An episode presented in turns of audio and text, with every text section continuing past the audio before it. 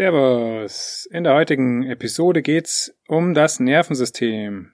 Ihr werdet erfahren, was das Nervensystem ist, wie es funktioniert und wie man diese Einsichten mal wieder ganzheitlich für seine Gesundheit nutzen kann. Das Nervensystem ist nämlich ein sehr wichtiges System. Es verbindet die grundlegenden Elemente von Körper, Geist und, wie wir sogar auch sehen werden, Herz und Seele miteinander. Viel Spaß bei dieser Folge zum Nervensystem. Du hörst Ganzheitliche Gesundheit mit Dr. Anselm Kusser. Der Podcast für alle, die ganzheitlich gesund leben wollen. So, das Nervensystem. Was ist das Nervensystem? Das Nervensystem ist Teil unseres Körpers. Also von der biologischen, physiologischen Sichtweise her betrachtet ähm, ist das Nervensystem ein Netzwerk von Verbindungen, das unseren Körper durchzieht. Man unterscheidet auch ähm, zum Beispiel das Zentralnervensystem und das periphere Nervensystem. Das Zentralnervensystem ist in der Zentrale, also in der Mitte.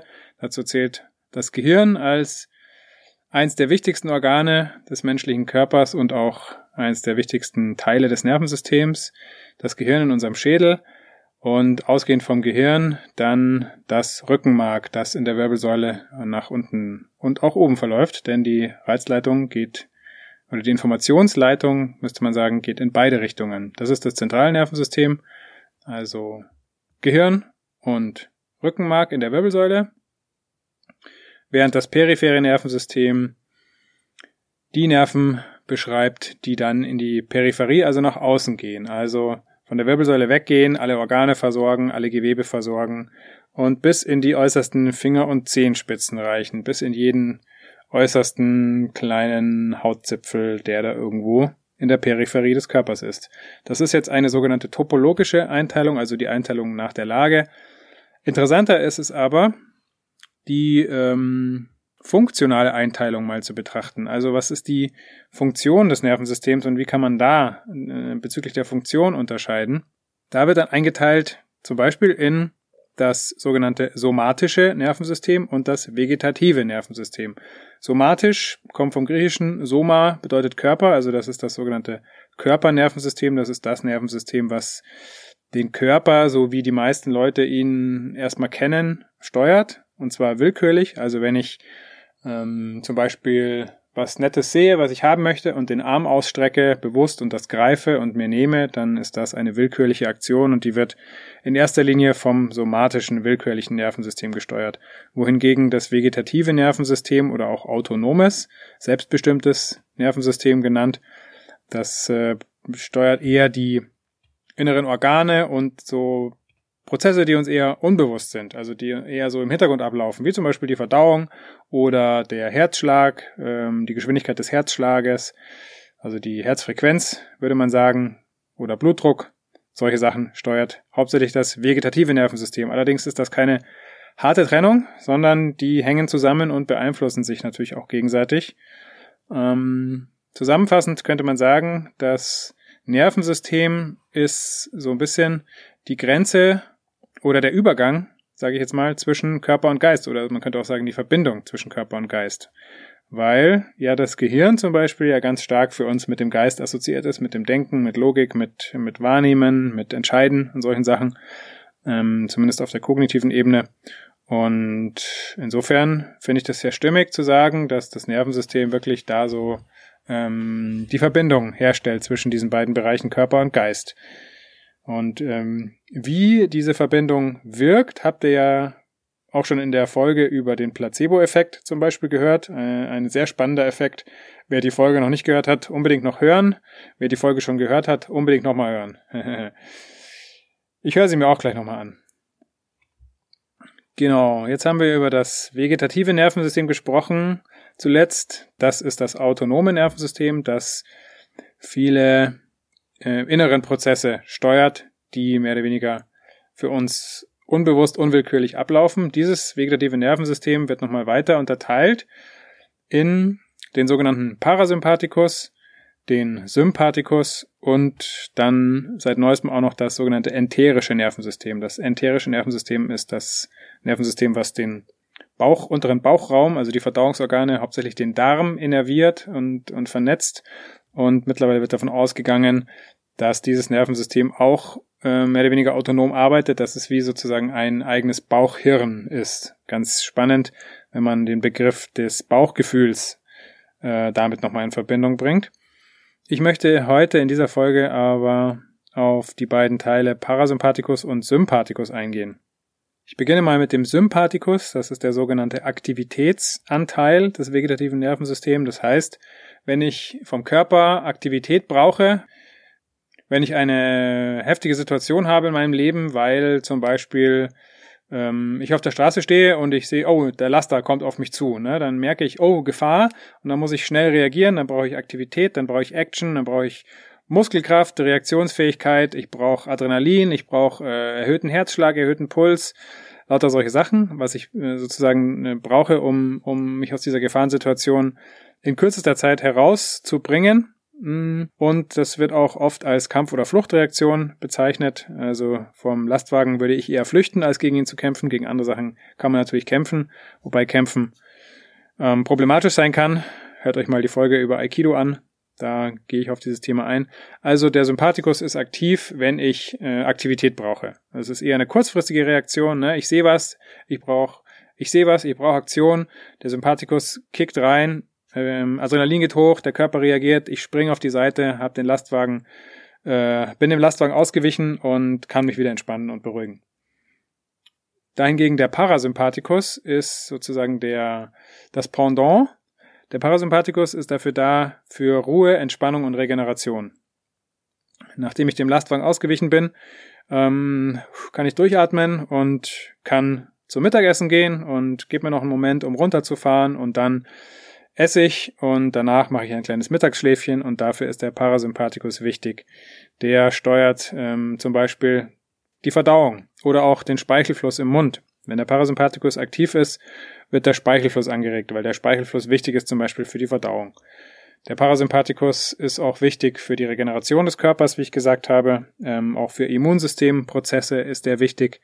Das sind alles Sachen, die dann ablaufen, wenn sozusagen das Heftige vorbei ist, wenn ich dem Lastwagen ausgewichen bin oder wenn ich wirklich gekämpft habe gegen ein Raubtier. Ich wurde vielleicht sogar verletzt, habe den Kampf aber irgendwie gut über die Bühne bringen können, konnte entweder flüchten oder das äh, Tier besiegen. Wurde vielleicht verletzt und dann, ähm, wenn der Körper, wenn das System merkt, okay, die unmittelbare Gefahr ist äh, abgewendet, ist nicht mehr da, dann äh, wird der Parasympathikus aktiv und Heilungsprozesse werden aktiviert, meine Wunde kann heilen, das Immunsystem fährt hoch, ähm, bekämpft vielleicht Erreger, die in die Wunde reingekommen sind. So ungefähr stellt man sich das vor. Der Parasympathikus ist ein bisschen träger als der Sympathikus, was auch sinnvoll ist, weil ähm, der Körper einfach abcheckt, sozusagen, ist es jetzt wirklich ähm, passend, mich zu entspannen und langsam, aber sicher kommt der Körper dann, fährt runter und kommt in die Entspannung. Wenn dann auf einmal wieder eine Bedrohung kommt, dann zack, ist der Sympathikus wieder aktiv. Also da muss man wirklich aufpassen, sich gut beobachten, ähm, was einen da triggert und ob das wirklich gerechtfertigt ist, ähm, durch diese Trigger, durch diese Auslöser, ähm, sofort in den Kampf- oder Fluchtmodus zu kommen.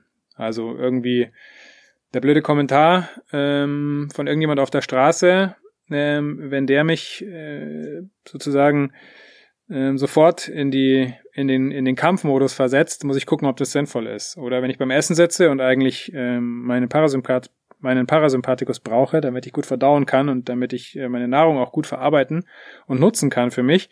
Und ähm, ich lese nebenbei die Zeitung und lese da irgendwelche Horrormeldungen, die sozusagen mein Alarmsystem aktivieren nicht so gut. Ja, Achtung.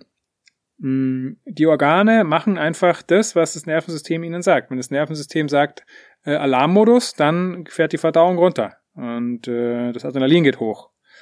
Also deswegen ist es jetzt auch wichtig, da darüber was zu hören über das Nervensystem und besonders auch ähm, ähm, Zusammenhang mit dem Immunsystem. Wenn man Dauerstress hat, also im dauernden Alarmzustand ist, dann weiß man auch mittlerweile durch den dauerhaften erhöhten Adrenalin und dann auch Cortisolspiegel ähm, kann auch das Immunsystem dauerhaft ähm, runtergefahren oder reduziert werden und das kann auch zur Immunschwäche, zu chronischer Immunschwäche führen und zu anderen Problemen. Der der dauerhaft aktive Sympathikus, der wird auch, da wird, da wird auch von einem, von einem hohen Sympathikotonus, also von einem, von einer hohen Spannung oder Anspannung im Sympathikus gesprochen. Ähm, da werden wir auch gleich noch sehen, was das noch für andere ähm, ungute Folgen haben kann.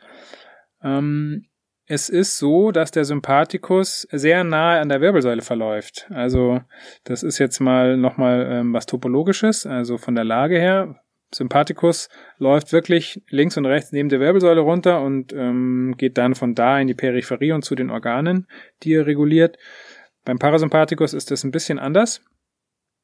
Der Parasympathikus, der verläuft eher fließend durch den Körper. Das sind ein paar wichtige Nerven, die da ganz oben mit beteiligt sind in der Steuerung des Parasympathikus und in der Reizübermittlung und Informationsübermittlung des Parasympathikus. Und an allererster Stelle ist da mal der Nervus vagus zu nennen, der Vagusnerv. Der wird mittlerweile auch äh, Ruhenerv oder auch Selbstheilungsnerv genannt.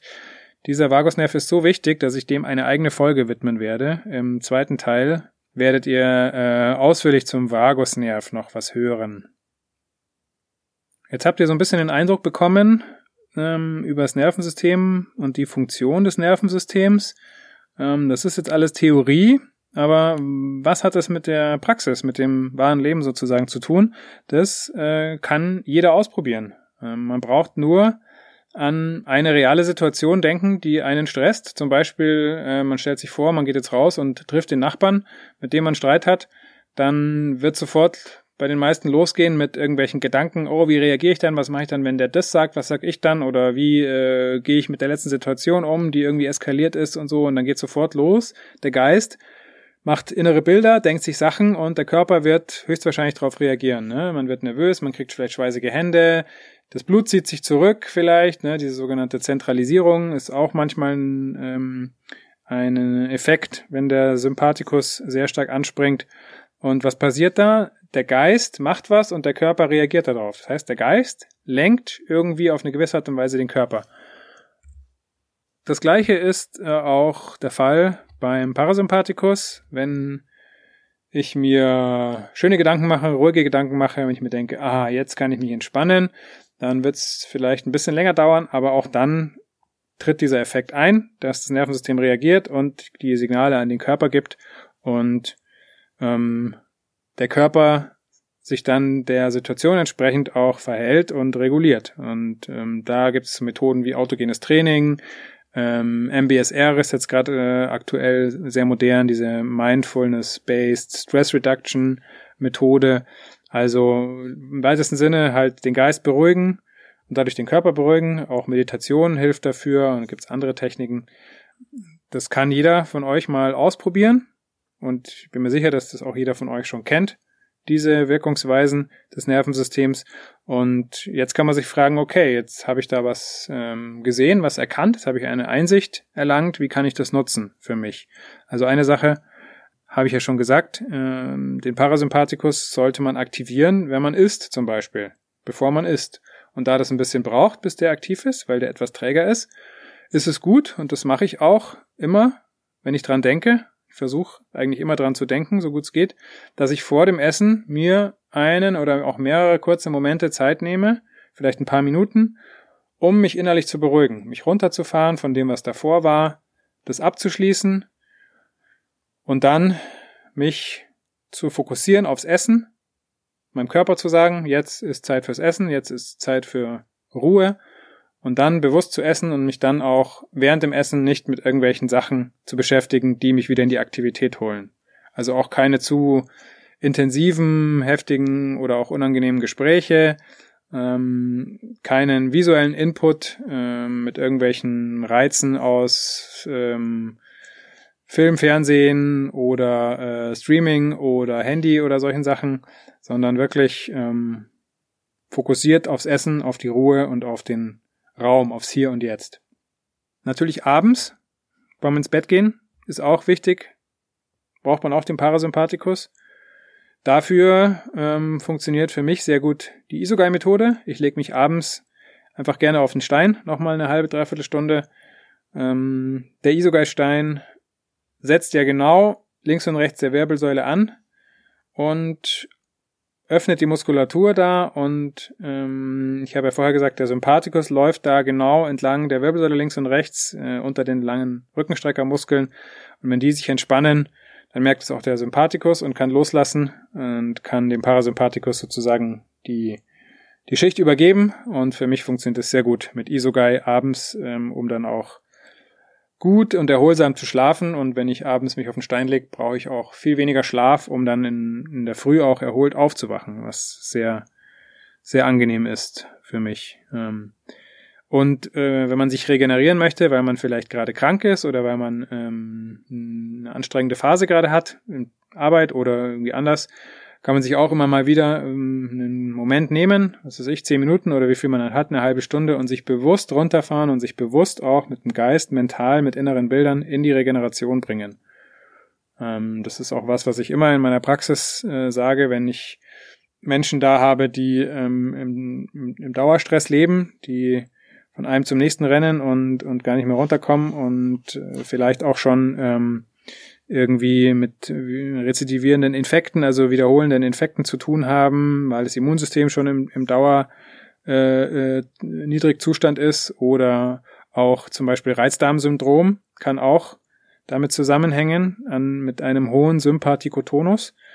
Also wenn ich dauernd im, im Action, im Alarmmodus bin, dann ähm, kriegt mein Darm die ganze Zeit das Signal, stopp, stopp, stopp, ne? Da kommt aber dann was rein, weil ich mir zwischendurch ja immer noch irgendwie was reinpfeife, was, äh, was, was möglichst äh, schnell irgendwie meinen Hunger stillt.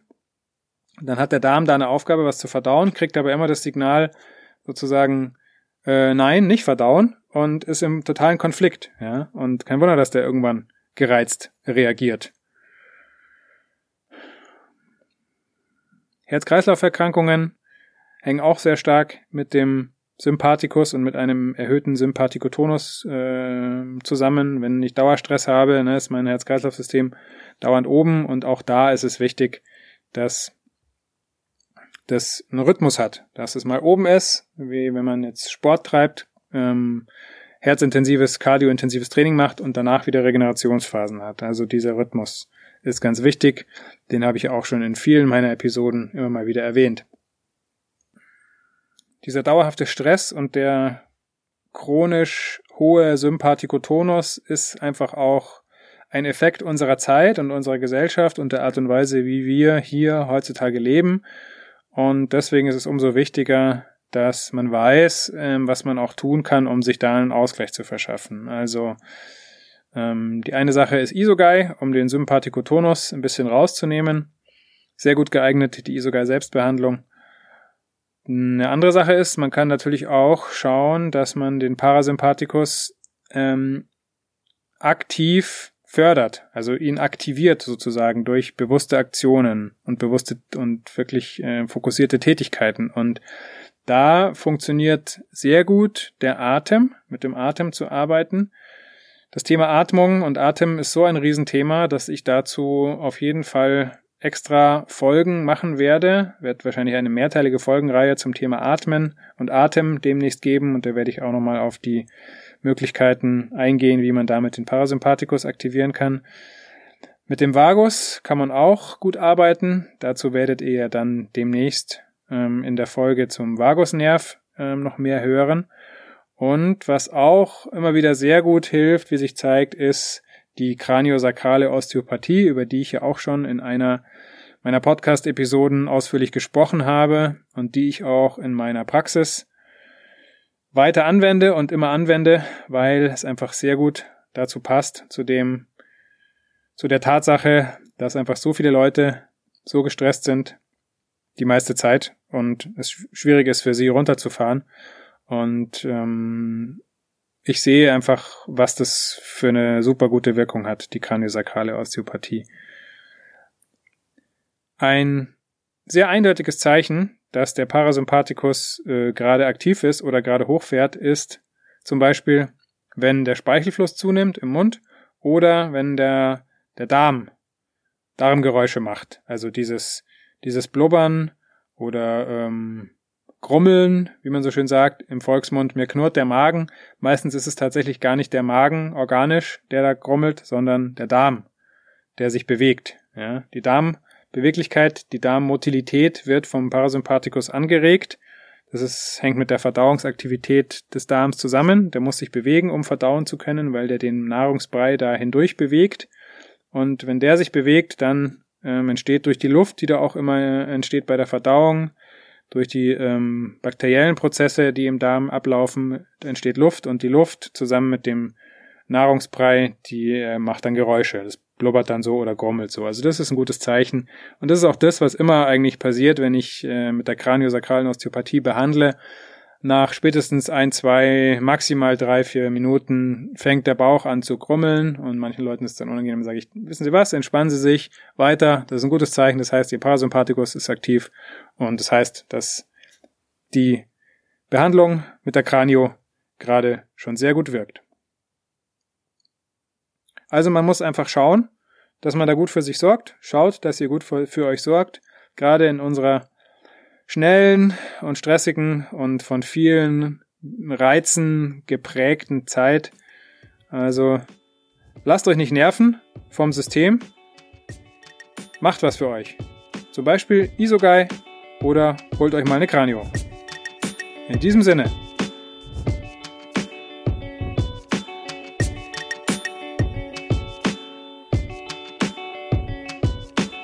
Cool, dass du bei dieser Folge dabei warst. Wenn sie dir gefallen hat, abonniere den Podcast. Gibt es ein gesundheitliches oder persönliches Thema, das du angehen möchtest? In einem kurzen, kostenlosen Vorgespräch kannst du gemeinsam mit Anselm herausfinden, ob eine Zusammenarbeit Sinn macht. Den Kontakt zur Praxis für ganzheitliche Gesundheit findest du auf praxis-kusser.de.